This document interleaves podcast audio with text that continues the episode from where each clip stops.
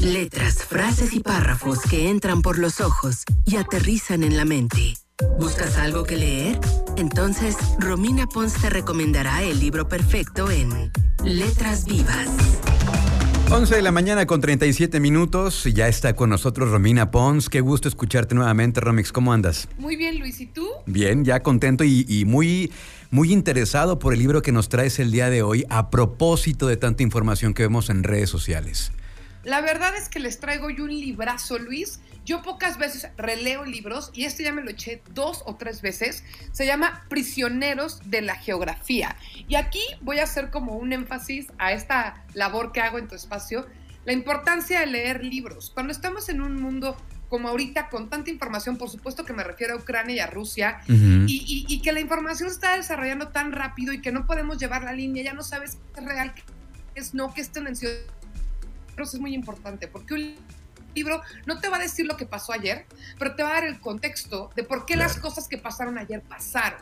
Uh -huh. Y ahí es donde tenemos que, no es nada en contra de las redes sociales, yo soy la más fan, pero sí es muy importante cuando un tema nos, nos, nos llama la atención, como que darnos el tiempo y el espacio de entender mejor el contexto y la mejor manera de acceder a información fidedigna y sobre todo pues, pues neutral o, o información clara son los libros. Ya con eso, quiero hablar de Prisioneros de Geografía. Este es un libro que salió en 2015, entonces no habla de la guerra de Rusia de las últimas semanas, bueno, de los últimos días, para nada. Okay. Pero el libro es de geopolítica y lo quiero dejar muy claro porque creo que en la escuela nunca nos enseñan de geopolítica y es muy interesante porque la geopolítica habla de los efectos de la geografía en las decisiones políticas, uh -huh. inclusive también la geografía humana, es decir, migraciones, todo eso, en cuestiones políticas es un tema interesantísimo y este libro es un ABC de política, de geopolítica, que a cualquiera nos va a acercar este tema, sepas mucho del tema o no, porque está hecho como para,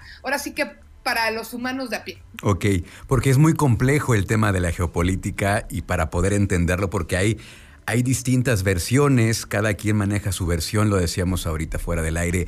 Este libro, eh, ¿en, ¿en, qué punto está? ¿Es un libro que, que, no toma partido? ¿Es un, tema, ¿Es un libro que está más hacia un lado, hacia el otro lado, hacia el lado occidental? Cuéntanos un poquito más, Romix. Mira, para empezar, como se escribió en 2015, pues no sabían lo que, estaba, lo que claro. iba a pasar en 2022. Claro. Quiero ser muy clara, no es un libro sobre Rusia.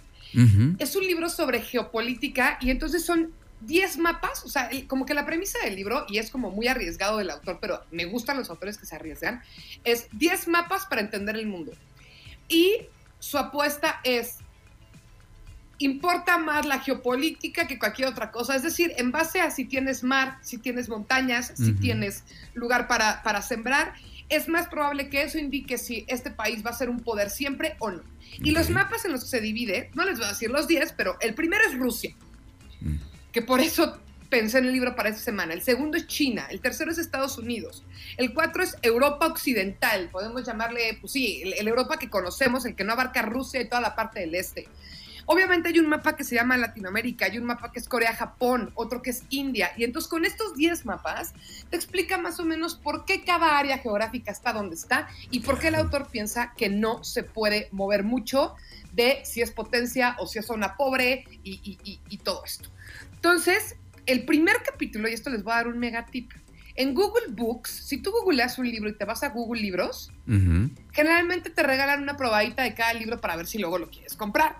Okay. Y como el primer capítulo de este libro es Rusia, ustedes ahorita con que lo googleen van a tener acceso no al capítulo completo, pero a una muy buena parte, okay. a, a la introducción y a una muy buena parte del primer capítulo que es Rusia. Y entonces así se clavan un poquito más, dicen, ajá, así Bien. me gustó el libro y se lo compran. Oye, pues está muy bien. Y además, este, pues para entender, como decíamos al inicio de la colaboración, ¿no? Para acercarse a gente que sabe realmente del tema, que no está sesgado, que tiene pues un conocimiento más profundo de un tema tan complejo como es la geopolítica. Y pues para ahora sí tener como un, una opinión informada, porque pues como decíamos, eh, la infodemia está todo lo que da hoy en día desde hace cuatro años. Entonces, pues aquí está la colaboración, aquí está la recomendación de Romina Pons, Prisioneros de la Geografía, todo lo que hay que saber de política mundial a partir de 10 mapas de Tim Marshall. ¿Mm? Así es, Luis. Y ya, nada más para cerrar, les quiero decir que en el capítulo de Rusia te va a hablar desde que Napoleón intentó invadir Rusia y no pudo. O sea, para que entendamos bien qué es Rusia y el monstruo de Rusia. Y la otra cosa que quiero decir es hacer hincapié en esto. O sea, los libros son tan maravillosos porque si te quieres escapar de tu realidad, lees una excelente novela y te mete en otro mundo. Pero si quieres entender tu realidad, también hay libros que te van a decir, a ver, esto que está pasando pasó por A, B, C, D y E. Y también este libro, a ver, tampoco crean que es la Biblia de, de por qué pasan las cosas que pasan en el mundo, por supuesto que no, pero sí es un autor que sabe mucho y que nos está diciendo, a ver, ¿por qué en Latinoamérica? Y se dan cuenta, sí es cierto, los países latinoamericanos suelen tener los mismos conflictos.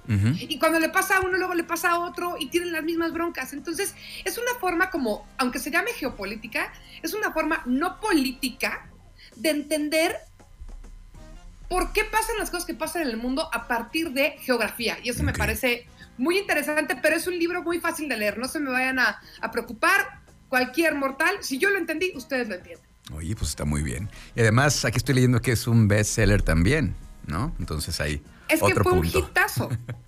sí, yo lo leía como dos veces y creo que por lo que está pasando, al menos el capítulo de Rusia, me va a dar una tercera leída en estos días.